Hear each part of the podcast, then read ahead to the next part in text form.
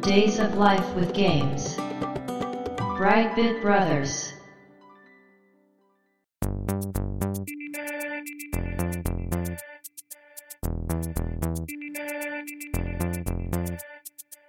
どうも、ワンピー川崎です。どうも、2P 長谷川です。この番組はかつてゲーム少年だったワンピー川崎と 2P 長谷川の2人がゲームにまつわる様々な話題で古きを訪ねて新しきを知る番組です。はい。ということで、ブライトビットブラザーズステージ138です。やっていきましょ今回のテーマはシティコネクションファンタズムう。はい。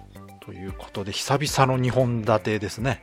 うん、そうですね。ね最近あまりやってなかったですね。うん。今回もねそれぞれ1タイトルずつ紹介していくという感じなんですがはい。私はシティコネクションはい。で長谷川さんがファンタズムそうですね、ファンタズム。これね私ファンタズム知らないんですよ、ああ、そう。まあ、確かにちょっとマイナーでですかね。シティコネクションはね、はい。まあ、長谷川さんも当然知ってると、うん。まあ、メジャーなタイトルではあるんですがこれはい。 2タイトルとも共通点がありますね。ありますねうん。わかるか なまあ、どっちもジャレコなんですよそね。うですね。はい、まあ、たまたまなんですけどねこれもね、うん。うん、それぞれ2本立てのタイトル選んだ時にうん。まあ、ジャレコのタイトルを選んでたので合わせてやろうかといううん。感じになってるんですが、なのでねシティコネクションは2人ともしてるけどもファンタズムの方は私は知らないのではい。楽しみにしてるんですがはい。では続きは本編で話していきたいと思いますよろしくお願いしますよろしくお願いします。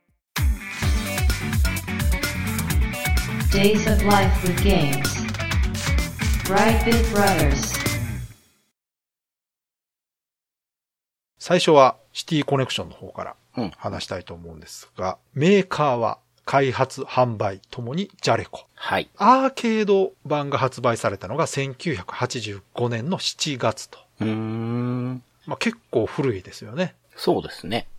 で、ファミコン版もですね、うん。同じ年の9月27日に発売されてます。で結構すぐ移植したというか、一緒にやってたんですかね。おそらくそうじゃないですかね。うんあの、85年ということは、ファミコンがもう発売されてますから、うん、うん。まあ、移植も当然視野に入れて作られてたと。はい。で、このシティコネクションがですね、うん。ジャレコ自身が開発したタイトルとしては一番最初だそうです。ああ、そうなんですか。はいへえ。まあ、あの、海外ものの移植とか結構やられてる会社なので、うん。ジャレコオリジナルという意味では、これが第1弾。うーん。なので、このシティコネクションっていうタイトルはですね、思い入れがあるみたいでですね、うん、うん、うん、現在、ジャレコ関連の著作権を取り扱う会社というのが存在するんですうん。が、はい、あります、ね。その、会社名がシティコネクションという会社そうなんです名よね。になっています。うん。だからすごくえ思い入れのある名前なんじゃないかなと。うん。ちなみに元ネタがあるそうでですね、あ、そうなんです、ごね。存知ですかいや、知らなかったです、それは。 1981年にヒットしたうんエマニュエル・ボーヤのヒット曲。うーん。 曲名を取ってきてるんですね。そうですうね。んエマニュエル・ボーヤってね。 これ、もう、わかんない人いっぱいいるんじゃないかあ、な。もうわからないでしょうね。再放送もしてないですからね。ドラマがあってね。うん。その中で子役の子、もうめちゃくちゃ中に大人が入ってるんじゃないかっていうぐらい達者な子役の子がうん。いてね。その子が歌ってた曲と。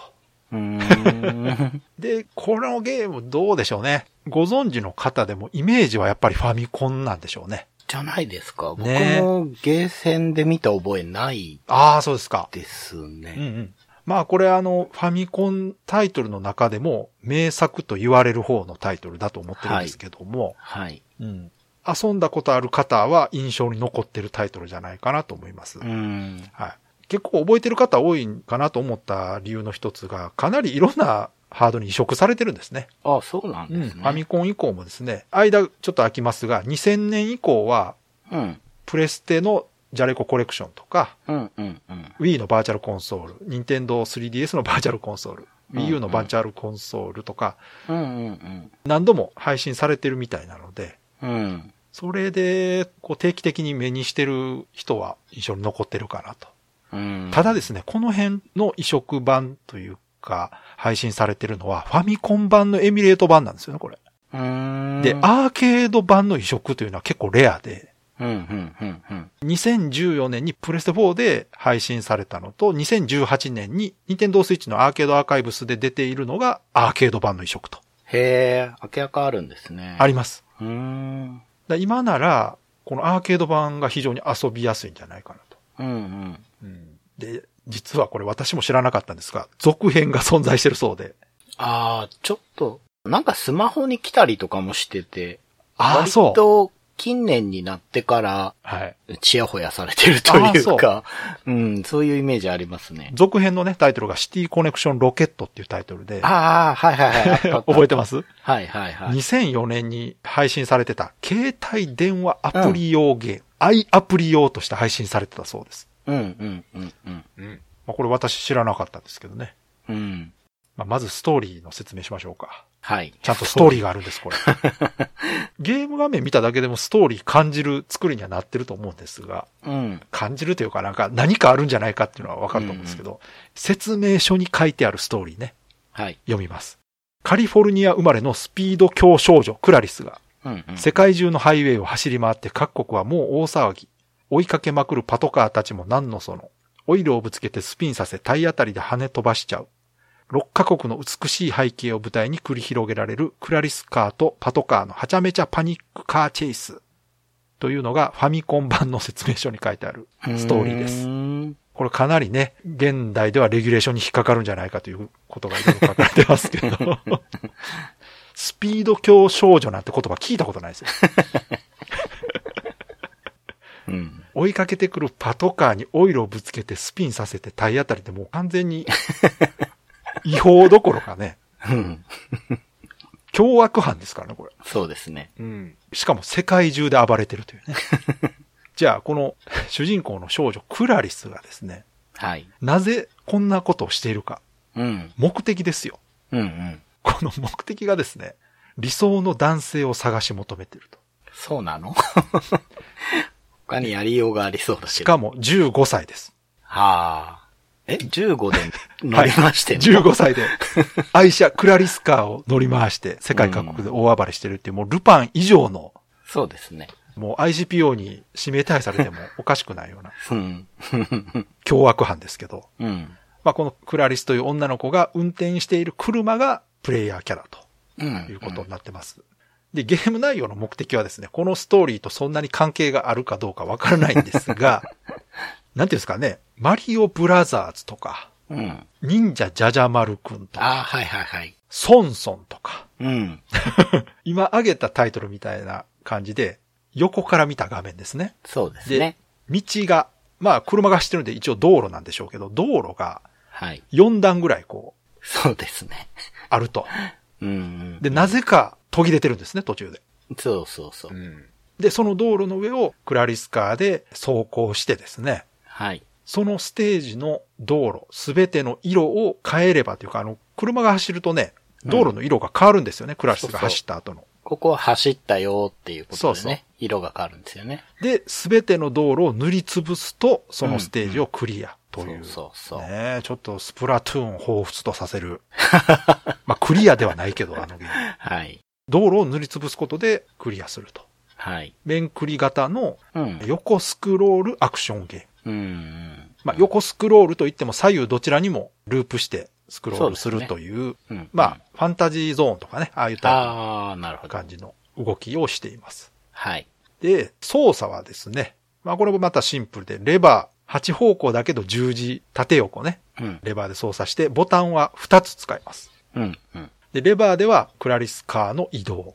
で、ボタンはですね、ジャンプとオイルを投げるはい。というシンプルなことになってますと。うん。で、上にレバーを入れてジャンプボタンを押すとハイジャンプになります。うん通常より。高いジャンプになると。うん。基本操作はこれだけです。はい。この操作で、まあ、道路を塗りつぶしていくんですが、まあうん当然邪魔してくるものもあると。はい。これが先ほどストーリーで言った、まあパトカーですね。世界各国の警察機関がね、当然ながら追いかけてくると。うん。で、追いかけてくるのを避けつつ、道路を塗りつぶしていくということなんですが、で、このパトカーから逃げるだけではね、さすがに厳しいということで、ストーリーでも説明されてましたけど、オイルをぶつけてスピンさせるうん。うん。ということができます。で、このオイルを投げるというのが2つのボタンのうちの1個でやるんですが、うんで、オイルを投げるってどういうことかっていうと、車の前方からオイル缶が飛んでいきます。そうですよね。うん缶でしたよね。あ、の、オイルをべちゃっとかけるんじゃなくて、うん。オイル缶を飛ばし ます。で、これを、しかもその、イメージとしてはね、オイルを地面にビチャッとして、そこの上でこうパトカーを滑らせるというイメージなんですが、うん直接オイル缶をパトカーにぶつけることで、 パトカーがスピンします。もうこれ、スピンじゃなくて直接攻撃やんって思うんですけど。 すると、パトカーがね、くるくる回るんですよ。縦軸で、コマみたいにこう、くるくるくるっと回転しだすと。で、その回転してる時に、クラリスが体当たりすると、うんうん。画面外に飛んでいく。うんうん。で、得点が入るっていうね。まあそんな感じのアクションがあるんですが、このゲームのステージは全部で6ステージ。これファミコン版ね。はい。アーケード版は実は倍の12ステージあります。ああ、そうなんですね。。はいい。このあたりやっぱりファミコン版の容量がないということでうん。減らされてるんですが、ファミコン版のね、ステージがアメリカ、イギリス、フランス、ドイツ、インド、日本うん。なんですけども、アーケード版はですね、さらに、オランダ、エジプト、中国、オーストラリア、中南米でアメリカがもう一回出てくるうー。というん感じになってます。だから結構ね、国ごとごっそり削られてる。エジプトとかもね、見た目的には面白いんですが、確かにファミコン版ではなかったなと思って。うんうん。まあこの各国がステージになってて、背景に象徴する建物があったりとか、はいはい出てくる警察が違ったりとかするんですけど、はい。で基本的にはこれだけのゲームなんですが、うん。うん。その面白さのポイントというのがですね、この車の挙動なんですね。もう車じゃないですよね。 そう。これがですね、まあ、クラリスカーっていうのは、ホンダシティみたいなデザインだから、ですよね。確かね。うん。で、まあ、横から見てるんで、基本こう、車を横から見てるようなうん画面になってるんですけども、まあ、レバーで右に入れれば車は右に向く。うん。で、左に入れれば左に向くという操作なんですけども、うん。クラリスカーは止まれません。はい。これもポイン ト。車なんですけど、うん。止まることができないです。うん。うん。で、操作にもブレーキないですから、はい。基本、レバーを触らない状態でも車は走ってます。うん。これも独特だと思うんですよね。確かに。うん。普通車っていうとこうアクセルブレーキっていうのが基本だと思うんで。うん。だから、この止まらないというのもゲーム性になってるんですね。うん。例えば右にこう走ってると。で、前からパトカーが来たから左に行こうう。というん時にレバーを左に入れると、ちょっと右に感性が働きつつ、こう車がウィリーかなんかしながらぐっと向いて、そう左に走り出すと。カタリン走行みたいな感じでね。で、この感性の挙動っていうのがね、すごく、まあ、車っぽいというか、うんゲーム性になってるんですよね。あの、ピタッとこう止まって逆の方に動き出すとかってなると、うん。それはそれで簡単といえば簡単なんですよ。スーパーマリオとかでいうところの感性が働くあの感じに近いと思うんですけど、うん。こう急に止まれないから穴に落ちるとかっていうね。うん。うん。止まれないということで、うん足場が途切れてるとこなんかでは、はい。そのまま走る走っていると、一段下の段に降りてしまうと。うん。うん。いうことになるんで、同じ段の道路に移動しようと思ったらジャンプする必要があるんですね。そうですね。はい。これが通常ジャンプと。うん。で、あとは障害物、パトカー避けるときもジャンプで避けたりとかできますし、うん。で、最初に言った道路がこう4段ぐらいに、段になってると。うん。うん。じゃあ上に行くにはどうするんだって言うとね、普通にジャンプした場合は同じ段のとこまでしかジャンプできないんですよ。はい。で、上に行くときにレバーを上に入れた状態でジャンプをするとハイジャンプ。うん。この操作が必要になってくると。で、走ったところがこう色変わっていくというんですが、うん。このゲーム、これだけ聞くと、まあそんなに難しくなさそうだなと。うんで、まあ実際、、そんなに難しくはないんですよ。はいはいやることはね、シンプルでですすか。からら。うんただこのゲームの一番難しいところが、道路の端っこを塗りつぶす。うん。うん。そうそう、角ね。そう。うん。まあ道路が途切れているところの端。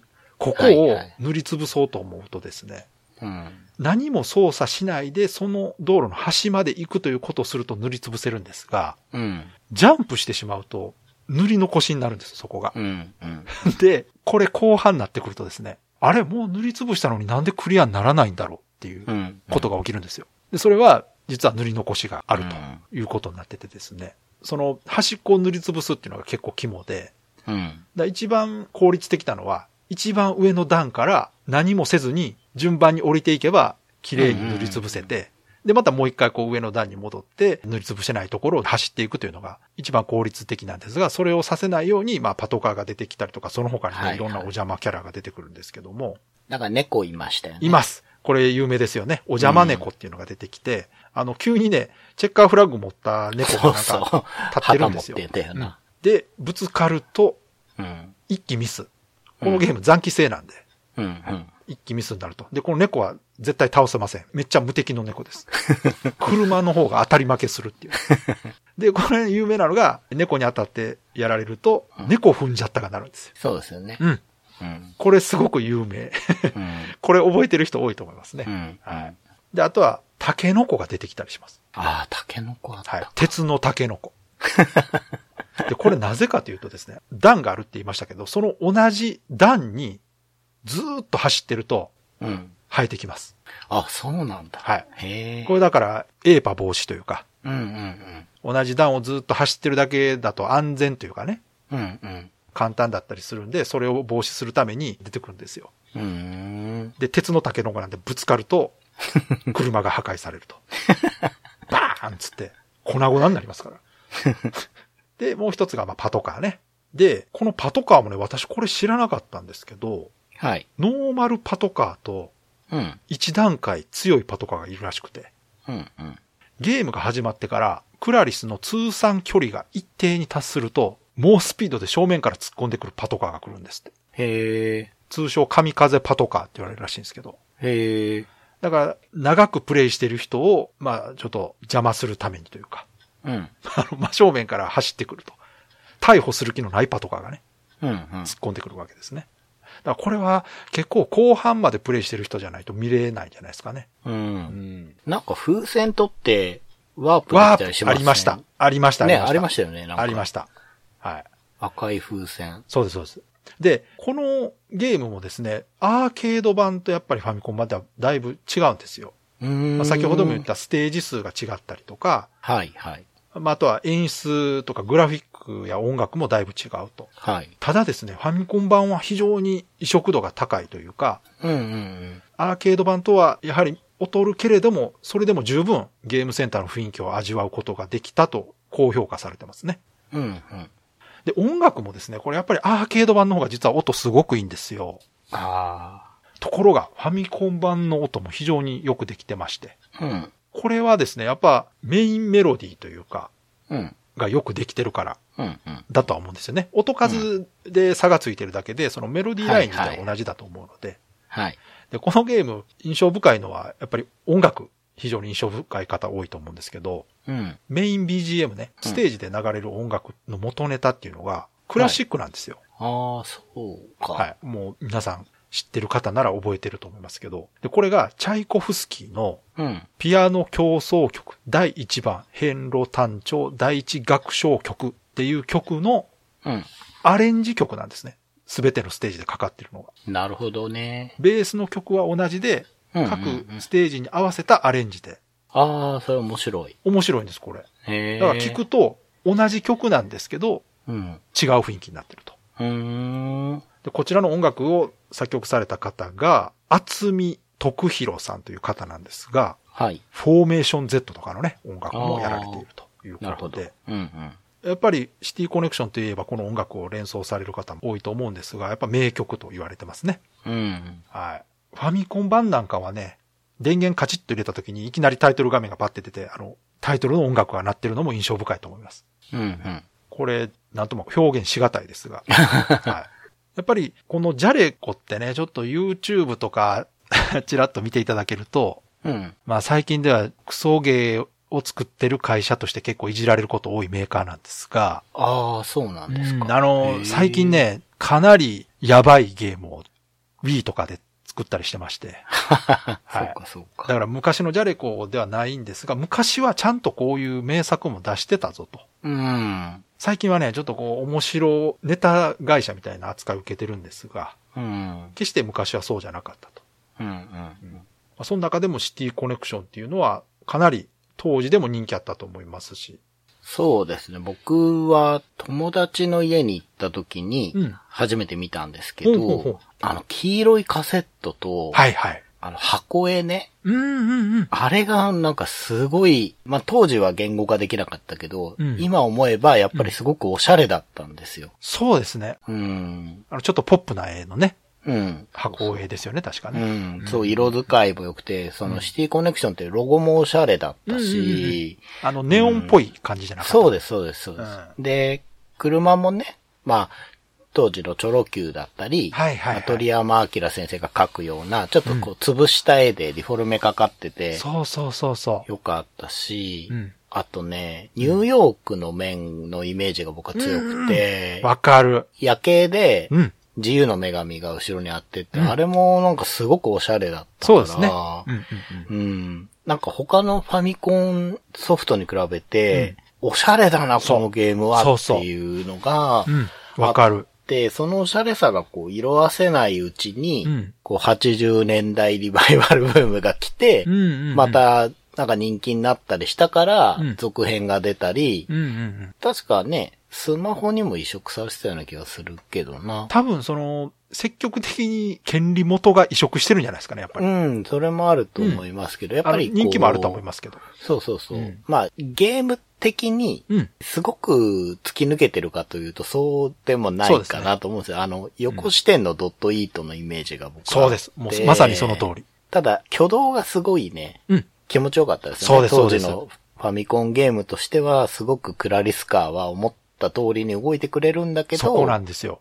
あの、旋回した時だけ言うこと聞かない感じとか、だからね、その、快適さと不自由さっていうのがちゃんとバランスが取れてて。そうですよね。うん。それがゲーム性につながってるというところが、で、今思えばね、この車を主人公にしたゲーム自体、そんなないんですよ。そうですよね。横視点で車を主人公にして、でもジャンプアクションにしてるじゃないですか。おそうかしいですよね。これだから、この時代考えると普通にキャラクターでね、そうそう。作りそうなもんなんですが、それを車でやってるというところがやっぱりうん。印象に残ってる。でしょう、理由だろうなと思いますよねうん。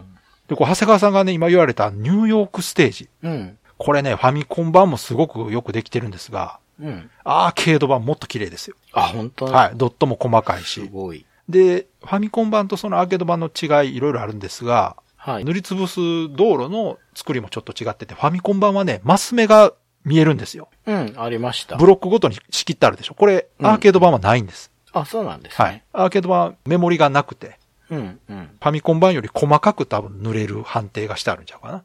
なるほど。ドット単位で。あの、ファミコン版はなんかブロック単位で塗ってたようなうん、うん。イメージ。ジがあるな。1ドットとかじゃなくて。うん。うん。まあ何しろすごく軽快で目的もはっきりしてるし、うん。わかりやすいゲームではあったし、気持ちよかったですね。動かしててもね。そううですねんうん、であの、この車の挙動がいいっていうのもあるんですが、このね、普通に走ってる時のうん。うん。クラリスカーのグラフィックでですね、うん窓のハイライトがこうスクロールするんですよ。ああ、そうでした。滑らかに、。そへえ。う。だってね、横向きに走ってる車をドット絵で動かそうとすると、止まってるように見えたりする場合もあるじゃないです確か。かにう。んそうですねだ。からそう見えないようにする工夫だとは思うんですが、うんこうのんハイライトの動きの枚数がめっちゃ多くて滑らかやなと思って、あとウィリーでターンする時も枚数ちょっと多いんですよね。そうですね、多いですよね。そうそう。それも子供心に感じたし、そのやっぱりパトカーをうん回転させた時の気持ちよさとか、うんあるあそういうのもやっぱりアニそうですねメーションがすごくそうでよすそうくでですきてたからだと思いますね。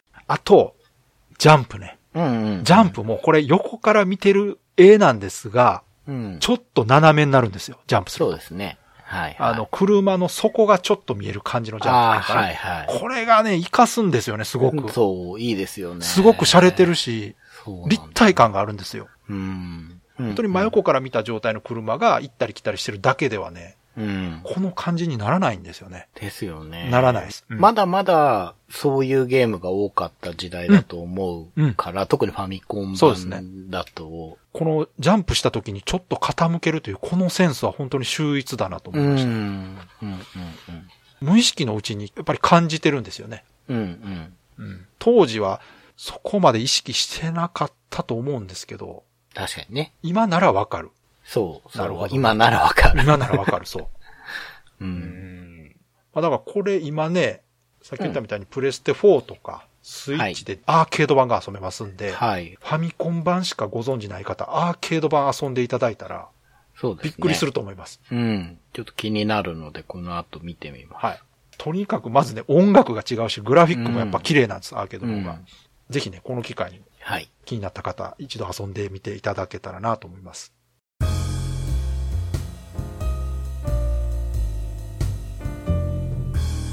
Brightbit Brothers. 同じジャレコのファンタズムというゲームなんですけれども、はいちょっと川崎さんご存知ないということで、1991年5月なので、うんもう世の中まさに格ゲー時代ですあ。、そうか、そりゃ知らんか。はい。91年だと、スト2画廊伝説の無印あーとそうか、か。以前話したエドワード・ランディとかね。あ、はいはいはい。はい。あと、コットンとか、そういう時代なんで、その時代に出たファミコンのゲームってことですか最初はアーケードでした。あーアーケードゲームです、これは。えー、知らんわ。アーケードか。はい。なので僕はうん、格ゲーの待ち時間に遊んでたゲームのうちの一つ。そうなんですか。じゃあ、長谷川さん、アーケードで知ってるってことそうです。アーケードをむしろ知っていた。ええー、すごいな。はい。ちゃんとポスターが存在してですね。うん。キャッチコピーが、うん。面白さ、闇つきっていう キャッチコピーなんですが、うん闇つきの月が、うん。つきものの月です。ほー。で、もうちょっと具体的なキャッチコピーがあって、ん。まあ、売り文句があってですね、うん。乗り移れる敵は22種類。あーそういうことかドイツに乗り移るかは君次第。オッケーオッケー。それでファンタズムなんや。はい。これで結構ね、伝わる方もいると思うんですけど、うん。物語は主人公がデートの最中にう、ん。見知らぬ男たちがうん。彼女を連れ去ろうとすると。ほうほうほまあ、当然止めに入るわけですけれども、うん主人公は銃で撃たれてあえなく死んでしまいますう。。あら。でその男たちっていうのは秘密結社のメンバーで、うん目的はさらった彼女の父親の研究しているあー霊エネルギー研究なんですね。なるほどね。で、幽霊として蘇った主人公がうん、恋人を救うために、うん。彼女のお父さんから与えられた能力で秘密結社と戦うとあいうらストーリーです。。すごい漫画みたい、少年漫画みたいですね そうそうそう。そのね、表現は当たっていて、うん。絵柄もね、うん。ちょっとバタ臭いけど、うん。あられちゃん時代の鳥山明先生みたいな絵。なるほど。あと、以前僕の方から紹介させてもらった、ん。マジック・ジョンってあったじゃないはでい、すか。はい、はい。あれも近いです。ちょっと調べてみたら、デザイナーさん違ったんですけど、うんなんかね、同じジャレッコだから、もしかしたら同じ人かなと思ったんですが、うんうんうんなんか、ちょっとサイケデリックな感じの色使いとか、うん、うん、うん、近いもんがあるんですよ。うん。うん。うん。なので、正直当時、スト2だったり、画廊伝説だったりがあった時代の絵としては、うんちょっと古臭い感じはあったんですけど、はいドット絵としてはすごく達者だったし、うん、うん、うん。何よりも、うんまあ、その、幽霊として敵に乗り移れるっていう遊びって、誰もが思いつきそうで、はいやってそうだけど、うんやりきってるゲームって、そんなに思い出せない、僕は。なるほど。はい。うんで、このゲームはやってます。のでうんうんうん基本、雑魚的全部になれます。うん、ああ、すごい。ですよね。自由度が高い。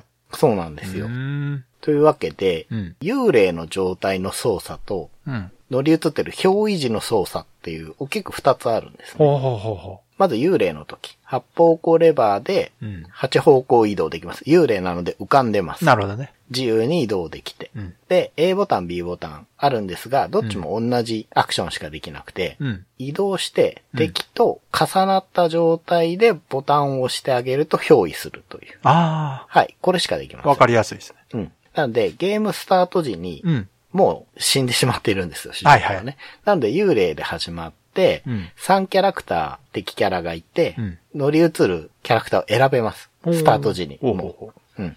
で、敵と重なって、ボタンを押して、憑依して、スタートっていう仕組みなんですけど、じゃあ、憑依したらどうなるかっていうのは、やっぱり八方向レバーで、う。うん。まず左右の移動。うんで、上下は、はしごの上り下り。うんうん。だったりに使うという、すごくオーソドックスな作りです。そうですはい。で、A ボタンで攻撃。うん。ただし、この攻撃手段っていうのは乗り移ってる相手によって変わってくるので、ほうほ手裏剣を投げたり、銃を撃ったり、爆弾投げたり、火を吹いたりと、いろんなことができると。で、B ボタンはジャンプです。うん。で、これもキャラクターによって、ジャンプの挙動だったり、高さが違うっていう癖があるので、うん。すごく汎用的な、 もう本当にオーソドックスな動きではあるんだけど、うん憑依先によって、こうプレイ感がだいぶん変わるという感じになってますね。ゲームジャンル的には、横スクロールアクション。そうですね。オーソドックスな横スクロールアクションで、うん結構高さの概念があるというか多層構造になってて、ほうほ上の階にジャンプで登ったり、はしごで登ったりして、う。うん。目的地まで移動していってっていう感じです。で、ステージの最後にボスがいてっていう、すごくオーソドックスな作りなので、本当にその肝である22種類の雑魚的に乗り移れる。うんこれ以外のところは、もうすごくうん。今までいっぱい作られてきた横スクロールアクションなるほど。の感じですね。うん。今ちょっと動画見てるんですが、はい。よくできてますね、これ。よくできてます、これではきてる。その、絵柄自体は、ちょっと伝わると思うんですが、ちょっと古いんですよ、うんうんうんその当時の感じからすると。いや、でも楽しそそう、よくできてるんですよ。うんで、何よりも、 う。うん。いきなりちょっとマニアックな話ですが、うんファンタズムっていうロゴがうんすごいカラフルで楽しそうなんですよ、ああ、はいはいはでい。そこもね、マジック・ジョンとか、それこそシティ・コネクションにも通じるものがあああ、ってそうね。これネオンっぽいですね、これもそ確うかなんに。ですよ。そうなんです。ちょっとポップな感じというか。そう、だから、タイトル画面見ただけでもうん、楽しそうな感じはあって、うんうん。うん。だからストーリーで言うとすごくシリアスではあるんですが、うん。その見た目はもうちょっとポップなんですよね。うんうん、そう。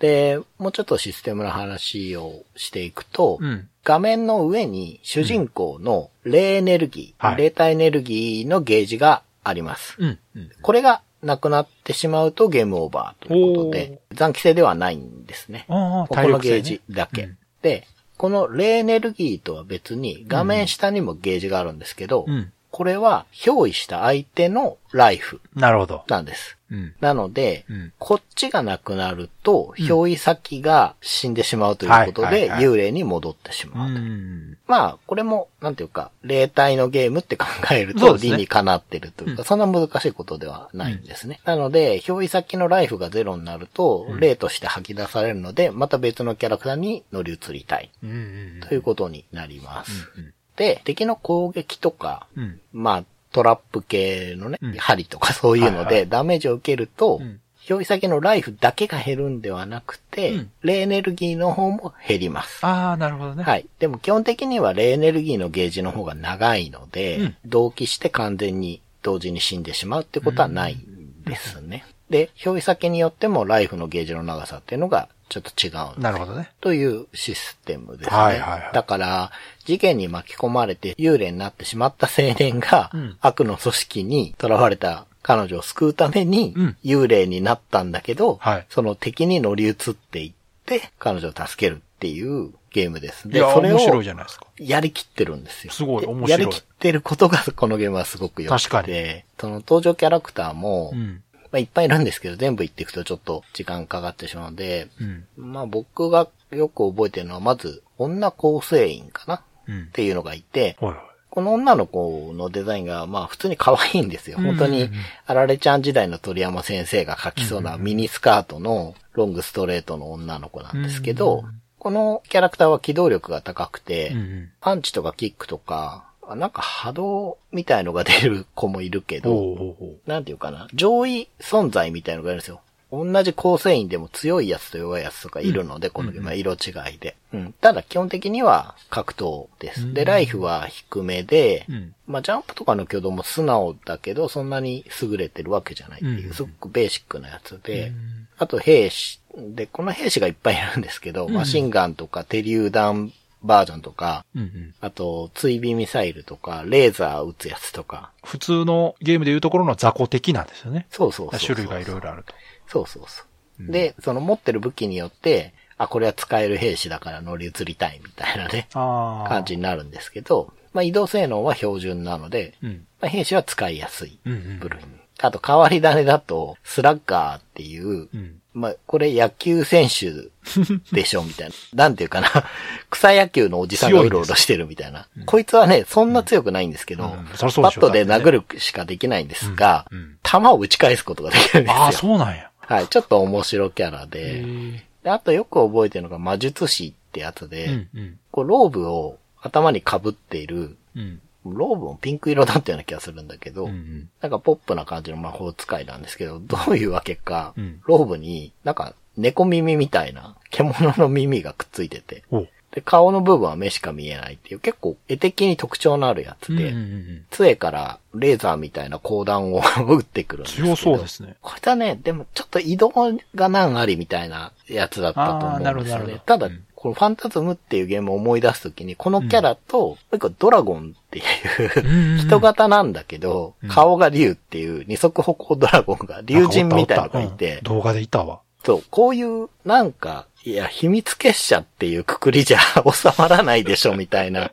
変わったキャラもいるんだけど、うんうんうんこのドラゴンはブレスを吐くんですけど、うんただ距離がすごい短いんで、うんこれもね、かなり使いづらいキャラなんですが、ほうほ破うほう壊力満点みたいなやつで、うん。あとは、頭にターバンを巻いた裸のね、おじさん で、ああ、ヨガが得意そうな。そうそうそうそ うそう。あの、この人なんか、もうジャンプじゃなくて、受けるんですよ、確か。そうですね。なんか浮いて る。動画見ててもなんか浮いてましあ、たね。いました、うんそうそうそう。ジャンプ連打かなんかするとうん、浮遊できるんですよあね。あ。はあとね、ヴァンパイアとか、そいの、はい。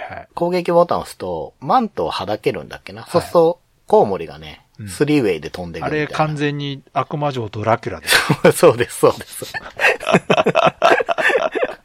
いや、これなんかね、ちょっとこう、パロディっぽさというか、うんコミカルさがすごい面白いですね、これ。そうそうそう。これもう、全ね。然知らんわ。これ、動画見ても全く覚えがない。あ、本当ですうか。ん。うん、まあ、そうですね。やっぱ格ゲー時代のゲームセンターは本当に基盤の入れ替わりが早あかあ、っそうかたな。し、お店によってね、何を置いてるかわかんないから、言ってたゲーセンになかったんかな。あ僕んとこはじゃあ運よくあって、で結構これを遊んでたんですね。へえ。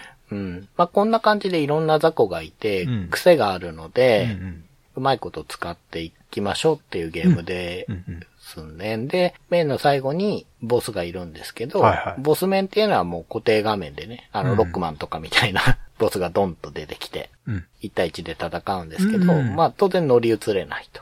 そうですっていうね。感じで、ううんん、ちょっと大きいね、ボスなんで迫力があるんですけど、うんうんそんな感じで全6ステージということになっているんですが、うんマルチエンディングなんですっはて、い僕は当時クリアできなかったので、これは知らなかったんで、今え回ー調べて知っ長たん谷で川さすんけど、、クリアできないってことは、難しいんですか、結構。難しいです。うん難しいというかう、ん。うーん、まあこの前に話したシティコネクションと一緒で、うんちょっと動かしているだけで楽しいので、なるほどね。あんまりガツガツやってクリアしようっていう感覚のゲームではなかったんですなよ。るほど、なるほど。うんうんうんうん。クリアしなくても満足度高いんですね、これね。高いです。うんただ、確かに楽しそう、見てて。簡単ではなかったと思います。うん。多分、キャラ選びはいはを間違えると難易度がすごい変動い。そうしでてすしね。まなうんんだかとど思ういます。もちゃんとこう適切にうん。乗り移っていかないと難しそうですね。ですね。うんだから、そういう意味ではうん、すごく攻略のしがいはあるのかなと思うんですよね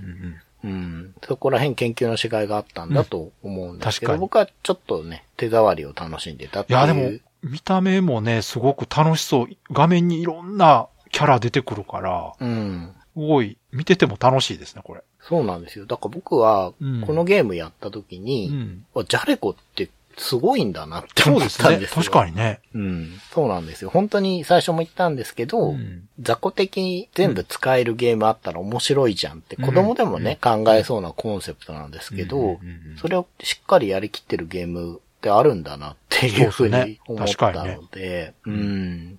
で、そのね、全22種類も似たようなのがいっぱいっていうんじゃなくて、確かに。本当に思い切ったキャラクター入れてきてるんでうん、うんうん忍者とかね、すごい強いんですよ。忍者確か最初から選べたような気がするけどう。んえ、これでも、すごいですよ。しかも今見てたら、うんあ。の、ドラゴンが火吐くんですけど、はい。火吐いたら相手、燃え専用ダメージでやられてますよ。ああ、そうそう。なんか確か、こう燃えてる時に目だけ残る的なコミカルな表現だったような気がするけど。それぞれキャラ違います。ポーズああ、がそうなんだ。そこま違でう。やってたんだ。萌え専用、あの、髪チリチリになって、とか、はいはい。専用のポーズしたりしてますね。へえ。すごい凝ってる。ね。そうなんですすごいすごいだから、ちょっとマイナーかなとは思うんですが、うんこのゲームは今、スイッチとか PS4 とかで遊べるんですね。えはい。移植版があって、へえ。海外版もあったらしくて、ほうほまあ、僕ももう買って持ってるんですけど、うんスイッチで買ったんですがう。う、んうん。国内版と海外版両方入ってる。え、どう違うんやろ、それ。うーん、どうなんですかね。なんかね、4バージョンぐらい入ってるんですよ。ええ。ただ、ちょっと細かい違いは、は見てなくて、アーケード版しか遊んでないんですが、うんうんうんあとね、ゲームボーイ版もあって、ええ。で、モノクロなんですよ、しかも。あ、そうなんですか。あ、そうか、そうはかい。ゲームボーイですもんね。はい。うんただ、これは、アレンジ移植らしいんですが、うん。ちょっといい意味のアレンジも効いてるらしくて、うんこのゲームで、まあ問題点としてちょっと言われがちなのが、うんすぐ乗り移れないから、あえてうんうんトラップのところに行って乗り移るために、うん。表意先のライフを削るみたいな、ちょっとそういうテンポが悪いみたいなとこがあるらしいんですけど、うんうんうんなんかそういうとこが改善されてるらしくて、へえ。うん。これ 3DS のバーチャルコンソールに出てるんですが、うん GB 版ソフト自体はうん。もうプレミアです、これは。あ、そ数がないんだと思うんですけど。そうかそうかはい。だからバーチャルコンソールで、まあ遊びたい人は買う方がいいかなと思いますね。うん。で、今回調べてみて、うんそのマルチエンディングっていうことを知って、う。うん。まあどう違うのかなと思ったんですね。そうですね。うん。気になる、確かに。でエンディング見てみたんですよ。うん。ちょっとね、自分でも頑張って連行インしてクリアしようとしはい。たんでですけど、うんうんちょっとかなりしんどくて、うんうん。攻略用に動画を見てたらもうそのままエンディングまで見ちゃったんですけど。あーはいはいはいそのエンディ ングがう、んすごく良かったですね。ちょっとしか変わらないみたいなんですがうんうんうん、多分グッドだと思われる方のエンディング見たんですけど、なるほどそれがね、うんすごく良かったので、う。うんん。じゃあ、もうちょっといいエンディングがあるってことですか何種類かある。グッドのさらに、トゥルーエンド的なんかあるんかいや、多分ね、まあちょっとじゃあ、ネタバレしますけど、ここから先。なはいはい。多分、普通にうん。彼女を助けてうん。終わるエンディングと、うん。その、助けて終わるんだけど、うんまあ主人公が一言言って終わっていくのがあるんじゃないかなと思うんですが、あー僕が見たやつは、うん。その主人公のセリフがすごく良くて、うん。うん。と思い出したのが、うん。ジョジョの奇妙な冒険なんですね、ほうほうほうえーどういうことかというと、すごくいいセリフを言うってことなんですが、うんうんうん。誰もが一度は、うん。この大好きな世界にさよならを言わなくちゃならない。うん。まあ要は、誰もが死んでしまうんだっていうことが言いたいんだと思うんですよあー、なるほど。はい。それを僕は彼女の中でできたのはラッキーだったんだと。あーはーはーこれ、ちょっと本当にネタバレなんですけど、うん。これ、最後彼女を助けるときうに、ん。縛られてる彼女を見つけて、うん。彼女に憑依するんですよ。なるほど。で、ラスボスは彼女の体で、中身は自分の魂であ倒あすんーです。いいですね。でしょこれすごいいいですよね。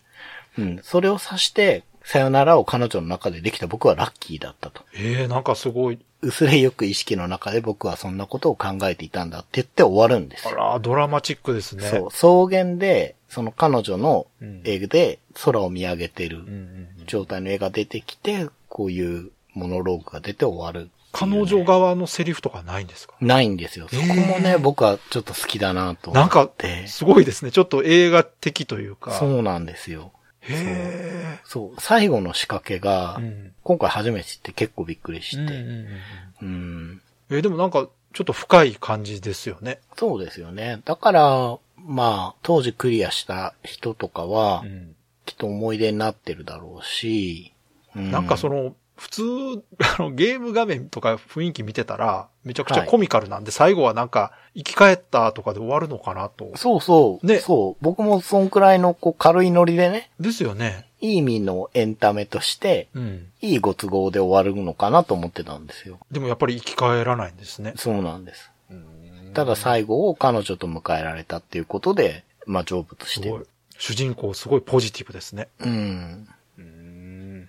はい。まあ、ちょっとね、うん。ネタバレしちゃいましたけど、うんうんうん。まあ移植があるので、興味のある方は、そんなにね、高いわけでもないので。今ならどれで遊んだらいいんですかね。まあスイッチスイッチか。やっぱか、PS4 か、うーん。あ、じゃあ一通り。 Xbox か。あ、じゃあ今回紹介したのはどちらもそうです遊ねべるってことですね。確かに遊びやすい状よかったで態す。になんはか狙ったわけじゃないけど、 確かに。ね、遊べる方がいいですもんね、やっぱりうね。んうんうんうん。気になった時に遊べる方が。うん。そそうかうなそうんですよか。ね。そはいはのいゲームセンターで当時やってたんだけど、うん確かに僕以外はあんまり 遊んでるの見なかったかいや、ら、正直それね、その当時にあの画面見たら、うん。昔のゲームかなっちょとてね思ってたかも。そうなんですよ。うんちょっとね。最新ゲームには見えないかも。うんうんうん。そそのゲームシステム自体も、見た目ですよ。見た目のゲームシステム自体も古そうに見えるんですよ。う。わかりますわかります。ただそそのうキャラに乗り移れるというとこがわからないままで見てるとね、うん。普通のアクションゲームにしか見えないんですよ。しかうも、ん。主人公キャラは言うたらまあ雑魚キャラですから、うんうんうん。ね。そうですね。ただ、そのゲーム全体から漂う感じはすごくよくできたゲームだなという感じはします。はい。うん。まあね、当時ね、見たことあって遊んでたよっていう人がいたらちょっと感想とか、そうですね。教えていただけると嬉しいですね。 Days of Life with Games. Brightbit Brothers. では、そろそろエンディングなんですけども、はい。今回は長谷川さんのレトロゲームプレイレポート、新しいゲームということで、はい。レトロな新作で。レトロなね。 そうそうそう。長谷川さんは初めて遊ぶゲーム。。はいい。今回から遊んでいくのはですね、うんブラッディ・ワリアーズ、おシャンゴーの逆襲です。ワリアーズってウォリアーズじゃないのワリアーズって書いてあるんですよ。マジっすかはい。もうそれだけでちょっと気になるわ。でしょ、ううん ブラッディ・ワリアーズです。はい。 1990年10月19日にファミコンのカセットで発売された、 90年のファミコはい。ン。もう後期も後期じゃないですか。はい。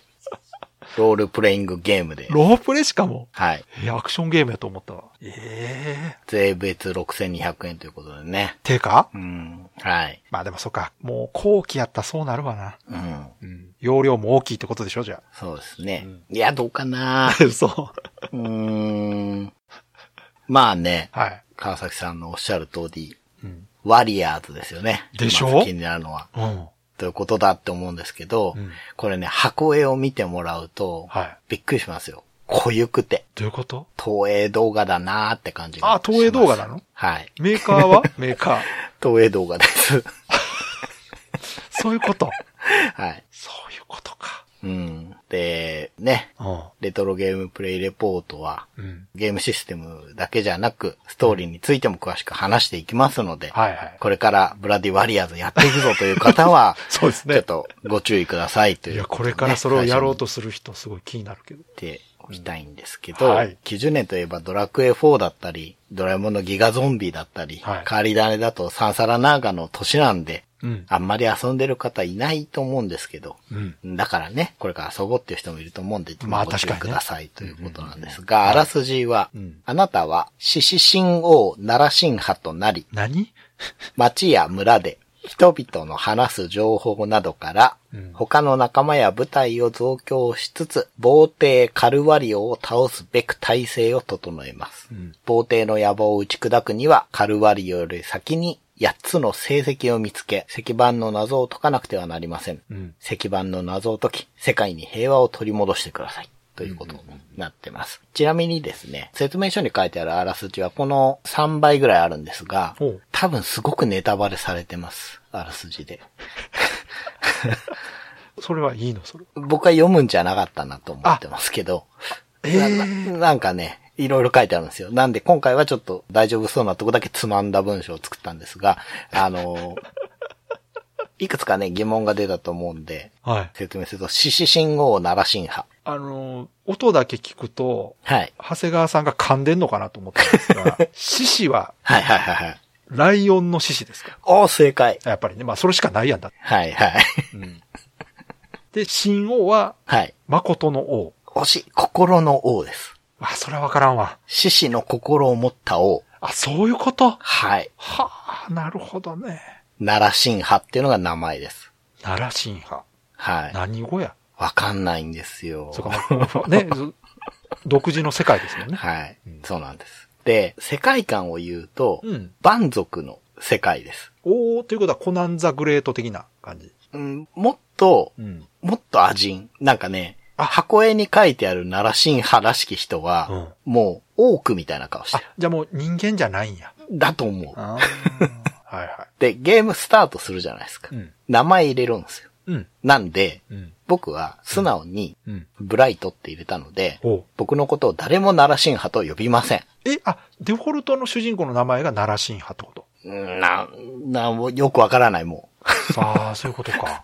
だって、獅子神を奈良神派って、奈良神派はカタカナで書いてあるのに、そうですね名前入力、ひらがなしかできないんですよ。おー、謎が多いな、始まってすぐ。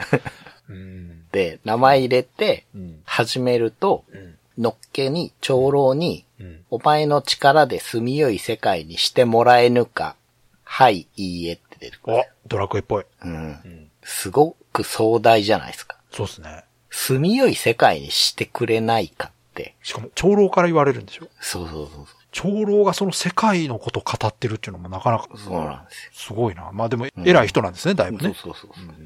で、まあ、はいしかないじゃないですか。まあね一応選択肢あるけど、始まったばっかり家はです選しねばなかったですはいってやって、スタートすると、うんなんかね、この時代の荒波にどうだこうだとかなんかいろいろ言うんですよ、長老なんで。でまあ、要約すると、洞窟の試練を受けに行きなさいってことなんですけど。おー。おーおーまずチュートリアル的なやつがあるんですね、じゃあ。そうそうそう。で、洞窟の試練を受けなきゃと思って、洞窟はどこにあるかっていうと誰も教えてくれない。えうん、まあ自分でね、探しに行くんですけど、まあ村の人にいろんなことを聞くじゃないですか、最初に。うんそうするとね、うん武器や防具は装備するようにしてくださいとか言うんですよあ親切でも、この村には、武器屋も防具屋も道具屋もありません。じゃあ、ちょっと先のこと教えてくれたんやそうそうそう、で、僕が驚いたのは、うん村外れに唯一の女キャラがいて、おー。あ、なんだろうと思って、重要なこと言いそうと思ってうん、うん。話しかけたら、うん。自分の娘でした。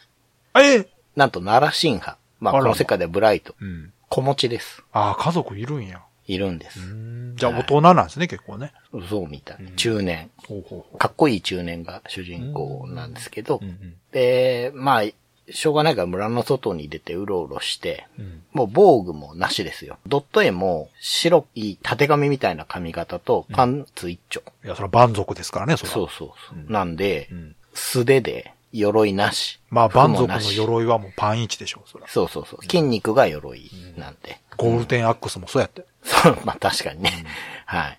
なんで、素手で、狼とかコウモリをボコボコにしなめちがゃくちゃかっらこいいな、レベルを上げていくんですが、結構簡単にレベル上がります。えー、あと、それは楽しいですね。はい。楽しいんですけど、うんロープレって僕は、うんうん。敵倒したら経験値がいくら入る確かに。言ってもらえると思うんですが、うんうん言ってくれません。え何がもらえるのじゃあ。あると急にレベルが上がります。え急にファンファーレが短いのが鳴って、 レベル上がった。え、経験値が隠しパラメーターってことじゃあ。そう、見えない。斬新やな。この敵倒したらいくら入るとかわかんない。そんなことは気にしない。え、すごい、なんか、斬新ですね。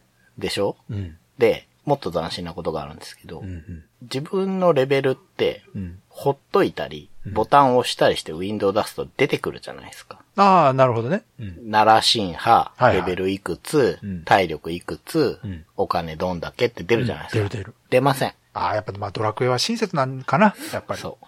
調べるの項目の中に、ん足元とレベルってあって、ああ、まあ、一応、じゃあ、見ることはできるんや。そう。自分のレベルを調べなきゃいけない。いや、そらそうですよ、そら。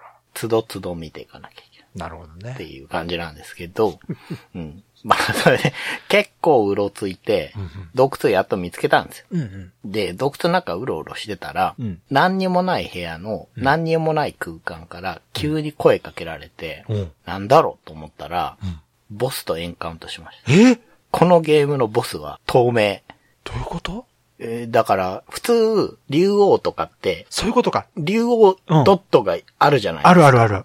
ない。あ、ボスもランダムエンカウントみたいに見えないってことね。そう。固定の位置に存在するんですが、そこにドット絵を置いてない。あ、もしかしたうら、ん。真珠なんですよ、最初のね。試練の。あだから神様ーだそか、っかそっから見えない。見えないのかもしれな。ないるほど。で、姿はですね、こう、翼の生えたライオンなんですけど、うん。このドット絵めっちゃ迫力あります。へえこ。れもうすごいよく描かれてる、これはうんうん。うん。で、めちゃくちゃ強くて、うん。ボッコボコにされて、ああ。がっかりだみたいなこと言われて、あら ま村に送り返されうてんうん、うんうん、じゃあどうするかって言ったら、うんうんまあね、武器も防具もないのそうで、ですね、確かに。自分を鍛えるしかないんですよ。 うん。で、すごくレベル上げて、最初負けた時3ぐらいだったんですけど、はいはいはい倍の6まで上げて、うん。こんだけ上げたらいけるだろうと思って、うん。再戦して、うん。負けたんだったような気がするんだけど、うんでもなんか、羽飾りっていうのくれて、うんもういいもういいみたいなこと確か言われたようああ、じゃあ一応内部的にうん何かフラグは立ったんですね。な、みたいで、うん。倒したのかな勝ったのかななんか夢中でやってたんですけど、うん あの、このゲーム、今までの説明で、うん。結構、こう、足りてないなって印象があると思うんでうすんが、うん。うん。なんとバトルはオート戦闘が選べるんですよ。 へえ。なので、ちょっとこう、オート戦闘にして連打してたらいつの間にか勝ったんだか負けたんだかみたいな、わかんないまま結ちょっ果とはが来てや早すぎますせん、オートセント使うの。ね。そうなんですけど、うん。羽飾りを手に入れて、こう、村に戻って、うん。これで王さんになれるだろうと思って。はあいはいの、村のちょっと脇にですね、うん別のエリアに行けそうなとこがあるんですけど、そこに人が立ってて、うん王さんになったら通してやるよって言われてたんですよ。ああ、はいはいだ。から、まあ、王さんにはなりたかったんです。うん。なんで、羽飾りを持って村に帰ったら、うんなんか自分がいない間に、行き倒れの怪我人を誰かが宿屋に担ぎ込んで、うん。村はその話題で持ちきりなんですよ。うんうん。もうこっちもボコボコにされてんだけど、んあんまり気遣ってもらえなくて、うん長老に会いに行ったら、うんあ、よくやってくれた。まあそんなことより怪我人がいるから宿屋見てきてくるみたいなこと言われて、 お使いさせられて、行ったら宿屋の床に人がバーンって倒れてて、雑にね、倒れどうていうことや。でどうも、うん。まあバラムっていう村があって、そこの人なんだけど、うんそこが急に俗に襲われて、ああ、はいはい。もうひどい目にあって、命からがら逃げてきた、どうにか助けに行ってくれないかということで次の話になっていくというとこなんですよい。や、ちょっとすごいな。序盤だけでも結構お腹いっぱいやけど、ですね。いや結構話してしまった。お話自体はね、はい。シンプルだと思うんですよ。はい。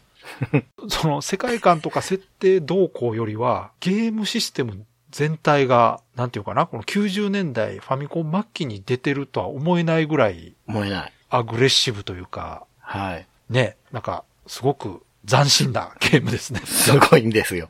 本当に。これ、ドラクエ無印にうん。負けてると思うんです よ。言っちゃいますけど。遊びやすさとか、そのシーンそうそうまあそうドいうラとこクエもね、今思い返すと1ときてね、うん方向、はいはいはい話しかける方向を選ばなあかんとかね、はいはいはい。扉開けんのに扉を選ばなあかんみたいな、こうね、はい不便さがあったじゃないですか。はい。あれより不便なんですか不便です。断然。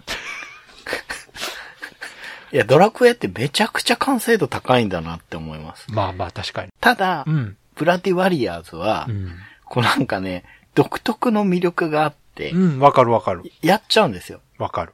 本当に、今んとこ、レベル6まで来てですね、うんやってることって素手で 敵を殴ってるだけなんですよ、や延これでもね、わざとじゃないこ の不親切さ。々。まあ、うん、あの、世紀末を、こう、蛮族っていうのを 表現してるのかもしれないけど、あの、今ちょっとね、動画で見てるんですけど、ああ、はいはいはい。グラフィックはやっぱりね、ファミコン後期なだけあって悪くない し、そうですね。これはでもその、経験値が見えないっていうのも、うん。リアリティの追求なんじゃないですか。そうなん。その手応えでレベルアップ感じるはい。だってこれは作り慣れてないからとかじゃないものを感じますよ。これわざとやってんじゃないこれ。ああ、まあね。そういう感覚がうん。正しいのか、そう。本当に作り慣れてないのかっていうのは、確かにうん次回以降で、そうですね。だんだん確かにね。僕も川崎さんも分かっていくんじゃないかなと思い確ます。かに、ここで判断するのはちょっと早すぎるかな。そういや、私はね、前のね、ラグナセンティで学んだんですよ。言うと思いました。そんな変な先入観ね、その、ロープレだからといってドラクエと比べて、うんうんうんうん。どうこうとか、それは違うんですよ。もしかしたらこの序盤の不親切さが後半になって、そういうことかと、はいはいはい。